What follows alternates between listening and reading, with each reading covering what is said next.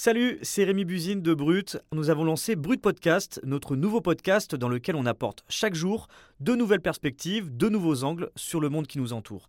On y parle d'amour, de santé mentale, de pensée philosophique, de littérature ou encore de récits inspirants. Alors pour ne rien louper, abonnez-vous à Brut Podcast. Je vous dis à bientôt et bonne écoute.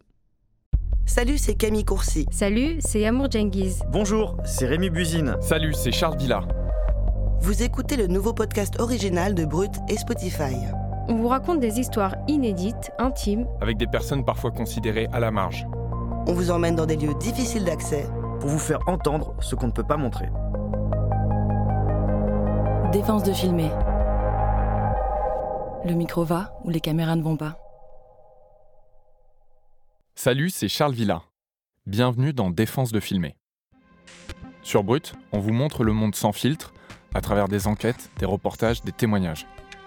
Mais parfois on ne peut pas tout filmer, et c'est là que ce podcast prend le relais. Pour ce premier épisode, on a rencontré Mehdi, un trafiquant de stéroïdes. Il a demandé à ce qu'on l'appelle comme ça pour préserver son anonymat, parce que la vente de stéroïdes est illégale en France. Mais là, pour défense de filmer, il a accepté de nous raconter comment ça fonctionne. Les stéroïdes, c'est des médicaments dont l'usage a été détourné pour en faire des produits dopants, qui augmentent la masse musculaire et rendent plus fort. On pourrait penser qu'il n'y a que des sportifs qui en prennent, mais depuis quelques années, leur usage s'est vraiment démocratisé. Toujours. Très chouette. Les gens pensent que ceux qui prennent des produits, c'est tous les, euh, entre guillemets, des kikis, ceux qui veulent flamber à la plage, etc. Mais c'est pas vrai, il y a tout. On a toutes sortes de clients, tout le monde prend. C'est juste que dire qu'il ne faut pas se focaliser sur une seule voie, que des bodybuilders qui prennent ça. Non, c'est pas vrai. Tout le monde en prend. C'est la journaliste Anne-Cécile Kiri qui a rencontré Mehdi. Salut Anne-Cécile. Salut. Alors, comment tu as réussi à obtenir ce témoignage? En fait, je suis passée par Rob, un coach sportif, et c'est lui qui me l'a présenté. Il se connaissait parce que Rob a publié une vidéo sur YouTube où il parlait de stéroïdes, et lui, il fait beaucoup de prévention sur le dopage pour les sportifs amateurs. Moi, une question qui me vient tout de suite, c'est euh, pourquoi un trafiquant s'intéresse à la prévention du dopage? C'est vrai que ça paraît hyper contradictoire, mais Mehdi a son propre business et lui, il prône une qualité dans ses produits. Donc, euh, il s'est reconnu dans le message de Rome, c'est-à-dire qu'il n'a pas vraiment envie de vendre n'importe quoi à n'importe qui. En fait, il y a de plus en plus de clients qui font aucun sport régulier, qui veulent consommer des stéroïdes justement parce qu'ils veulent ressembler à tous les profils qu'ils voient sur les réseaux sociaux. Et moi, quand j'ai rencontré Mehdi et Rob ensemble, c'est ce qu'ils m'ont dit. Ils m'ont dit que c'était complètement irréaliste.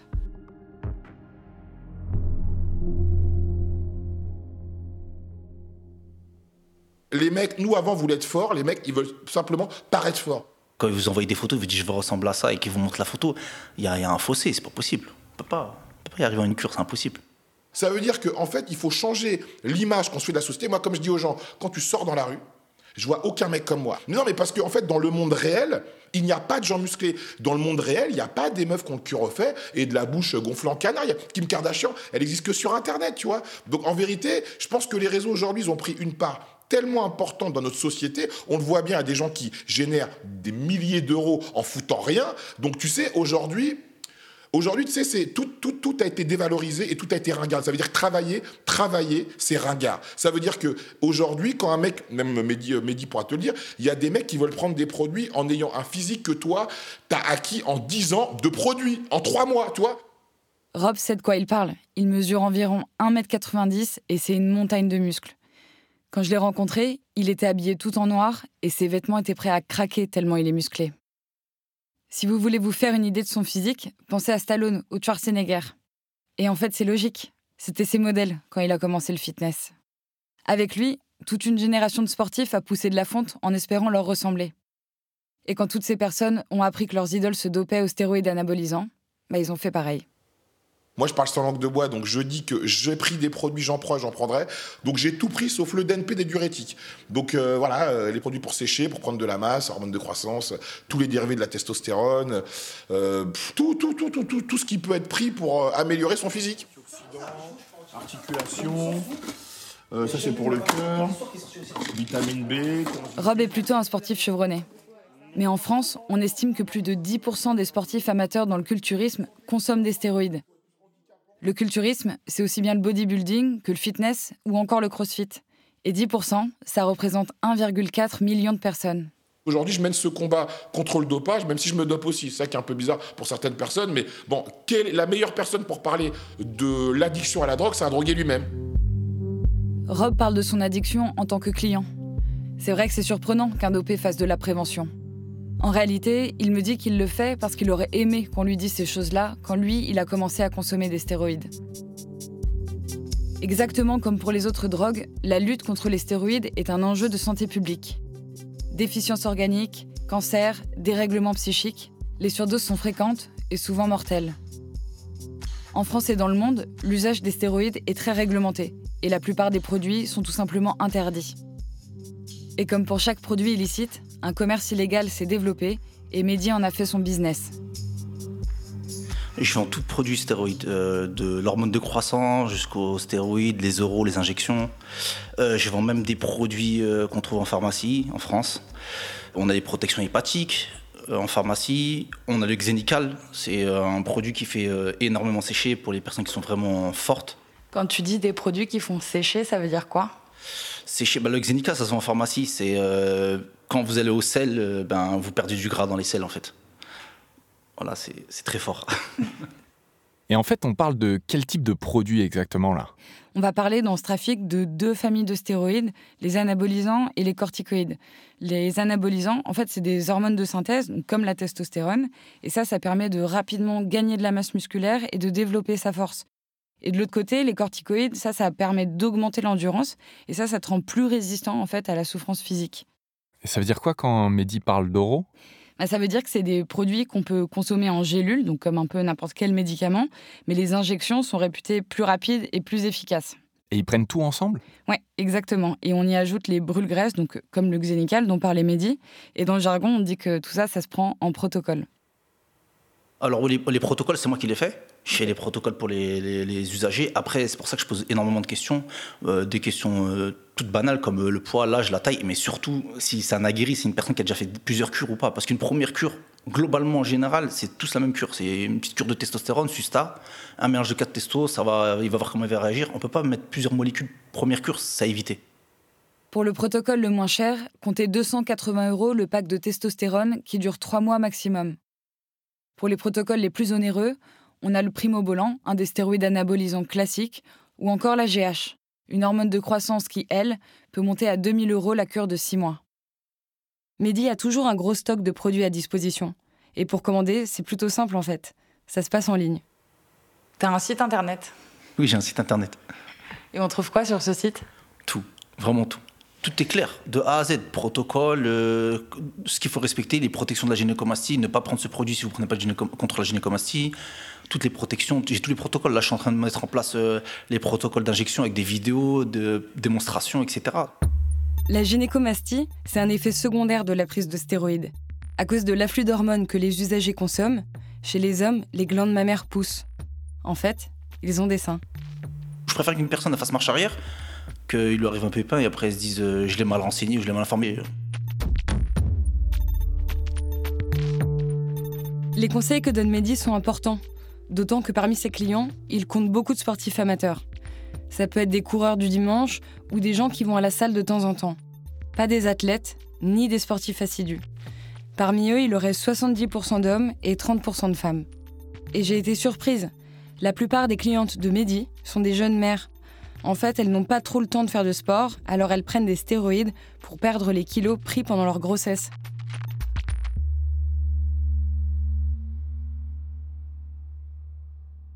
en fait, comment il s'est euh, lancé, Mehdi? Comment il a monté son business?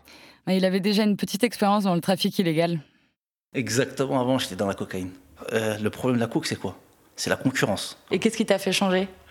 J'ai amassé un peu d'argent, de quoi investir dans des commerces, etc. J'ai tenté le truc. Je me suis dit dans l'honnêteté, mais ça paye pas.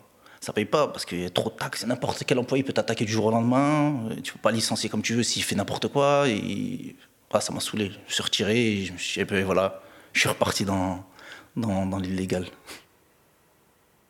Mehdi décide de partir en Asie, plaque tournante du commerce de stéroïdes.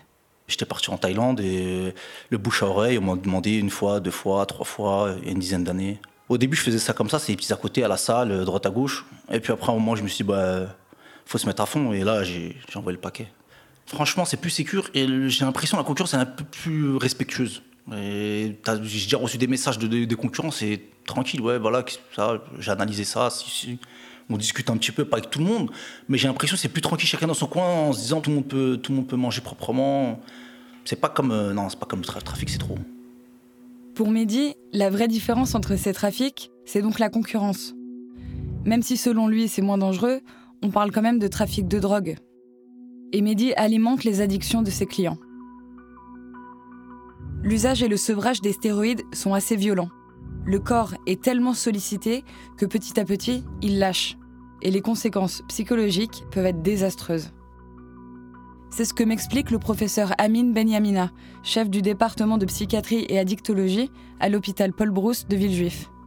Les effets neuropsychiatriques de l'addiction aux stéroïdes sont surtout des troubles du comportement, une anxiété, une dépression très fréquente, des éléments de paranoïa, une agressivité. Parfois, on peut avoir même sur certaines personnalités un syndrome maniaque et parfois une véritable dépendance physique et psychique qui s'installe, comme on peut l'avoir avec de l'héroïne ou bien de la cocaïne, dont un risque de syndrome de sauvage proche de celui observé avec des opiacés en cas d'arrêt brutal. Les troubles psychiques dont parle le professeur Benyamina ne sont pas étonnants, tout simplement parce que certains stéroïdes ne sont pas faits pour les humains. C'est le cas du clenbutérol. C'est un produit pour les chevaux.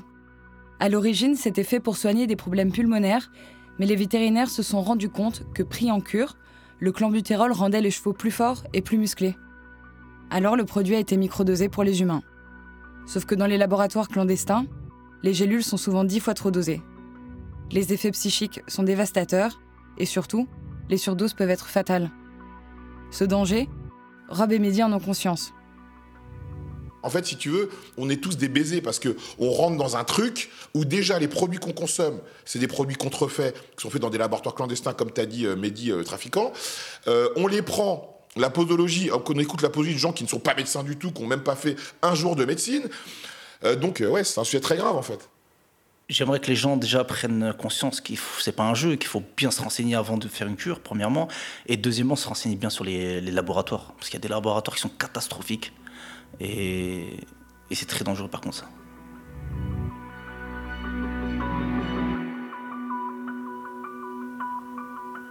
Quand je vois des petits jeunes de 18-19 ans, je leur dis mais t'es encore un bébé, déjà naturellement tu peux aller au-delà de te, surpasser. Alors ça rien de prendre ça maintenant, je les refuse plusieurs fois.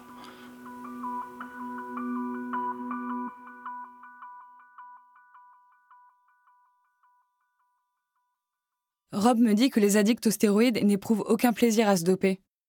Le professeur Benyamina me le confirme. Mais dans ce cas, pourquoi il continue?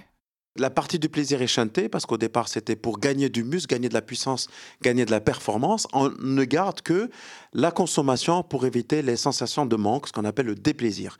C'est ce qui fait la grande différence entre les addictions dites classiques à base de produits comme la cocaïne, l'héroïne ou le cannabis et même l'alcool d'ailleurs, et qui au départ, au départ, entraînent un effet d'apaisement, de plaisir ou de détente. Donc on a affaire à une véritable addiction sous des dehors de personnes euh, sportives, belles, musculaires, euh, voilà. Donc c'est pour ça que on a du mal à, à se dire tiens on a affaire à un produit qui au bout lorsqu'il est consommé de manière euh, inadaptée et de manière addictive eh ben, c'est le péril en quelque sorte. Mais euh, le travail de médiatisation euh, qui est fait permet de remettre dans le, périmètre des addictions ce type de produit en effet.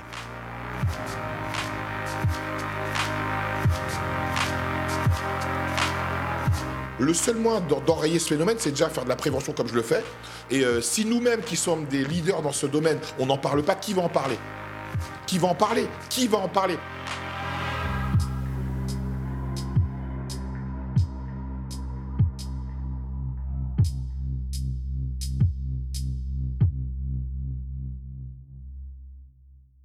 En fait, quand on va à la salle, c'est quasiment sûr et certain que dans n'importe quelle salle en France, quand tu rentres, il y a forcément des gens qui se dopent. Bah, quand tu vois les chiffres, je me suis dit 1,4 million de personnes qui se dopent. C'est vraiment qu'il y en a autour de nous tout le temps pour des motifs complètement différents. Mais c'est sûr que ouais, il y en a partout et dans les salles, c'est évident. C'est évident parce que c'est surtout là que commence le, le trafic et le commerce de stéroïdes. Comment en fait à 20 ans tu trouves, c'est facile de trouver de la drogue, tu vois, tu trouves un dealer, mais comment à 20 ans tu trouves euh, ces produits dopants? Ça se passe à la salle ou ils trouvent ça sur Internet? Ça, se passe comment? Alors, ça se passe essentiellement à la salle, parce que du coup, le, le- le- le sujet, donc qui va être le sport et la prise de stéroïdes, sont au même endroit, rassemblés. Euh, Il y a des coachs qui en parlent, il y a des trafiquants qui font aussi du sport. Tu vois, Mehdi, il fait, il fait du sport, il, il fait beaucoup de sport, il prend ses propres produits. Il a commencé à la salle. Il a commencé à vendre à la salle. C'est là qu'on a commencé à lui en demander. C'est là que son business a commencé. Donc oui, je pense que euh, le fait aussi que toutes les salles de sport, tu puisses avoir un abonnement pour pas cher, fait que de plus en plus de jeunes, tu vois, c'est ce qu'il disait, Mehdi, de 18, 19 ans et tout, arrivent à la salle, se payent un abonnement et en fait, soit par la force des choses, mis au contact de ces gens qui en vendent. Et donc en gros, genre les jeunes quand ils arrivent dans ces salles, souvent ils voient un mec hyper musclé, du coup ils se demandent comment ils font et ils vont les voir et derrière ils leur proposent, bah, moi je prends, euh, je prends des produits dopants et je peux te, je peux te rencarder, ça se passe comme ça. Exactement. Évidemment, tu as des mecs qui sont hyper euh, balèzes, c'est des Golgoth et tout. Et en fait, je me demande si tu atteins ce niveau-là de muscle, c'est forcément que tu te dopes puisque c'est pas, ça peut pas être naturel. En fait, c'est ça. Complètement. Bah, moi, je l'ai vra- j'ai vraiment posé cette question à Rob. Je lui ai dit est-ce que c'est possible d'avoir un corps comme le tien sans prendre de stéroïdes? Et il m'a répondu moi, tu sais, quand j'étais petit, je croyais au Père Noël. Et puis, en fait, j'ai vu que c'était ma mère. Et donc, voilà, j'ai compris la réalité des choses. Et donc, il m'a très clairement dit non, c'est pas possible. C'est pas possible d'avoir euh, des muscles surdéveloppés comme ça sans se doper. Donc, donc en fait, quand ça fait pas naturel, c'est que ça l'est pas. Ça ne l'est pas, exactement. Et il y a déjà eu euh, des gens qui ont eu de graves problèmes de santé, qui, qui ont fait des séjours à l'hôpital à cause de ça? Bah justement, en janvier 2020, donc on a, il y a eu la, mort de Mathéo. Mathéo, c'était un jeune garçon de 20 ans qui a, été, euh, qui a commencé à être baigné un peu dans cet univers euh, des stéroïdes, de la musculation, voilà. Donc il a commencé à prendre des produits et il a commencé surtout à prendre du DNP. D'ailleurs, Rob en parle euh, dans, le, dans le reportage. Le DNP, c'est un brûle-graisse. Donc euh, voilà, donc ça va te faire sécher, tu vas perdre de la graisse sans perdre du muscle. Et euh, en fait, il en a tellement pris que lui, ça lui a déclenché euh, des énormes déficiences rénales, musculaires, corporelles, voilà, jusqu'à ce qu'un jour, il reprenne un peu de DNP. Et là, cette dose a été mortelle. Et du coup, euh, on est d'accord que s'il y a des jeunes qui écoutent ce podcast, faut leur dire si vous voyez des mecs ultra baraques à la salle, faut surtout pas copier ce qu'ils font, quoi. Bah, exactement, mais c'est surtout vraiment se dire, ça n'est pas la réalité. Ça n'est pas la réalité. Ces personnes-là ne sont pas arrivées là sans stéroïdes. Et les stéroïdes, c'est pas des produits qui t'aident. C'est, en fait, c'est de la drogue. Faut vraiment, faut bien garder ça en tête.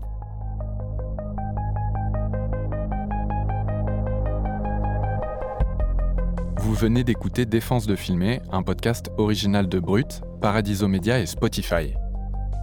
Merci à Juliette Jabkiro, rédactrice en chef, Laurine Norman et Annabelle Mora à la coordination éditoriale, Florentin Baum, réalisateur et mixeur, Benoît Dunègre, directeur des productions, Claire Français et Amy Faconnier à la production, Laurent Lucas, Mathias Illion, Louis Daboussi et Lorenzo Benedetti à la direction éditoriale. À bientôt pour un nouvel épisode.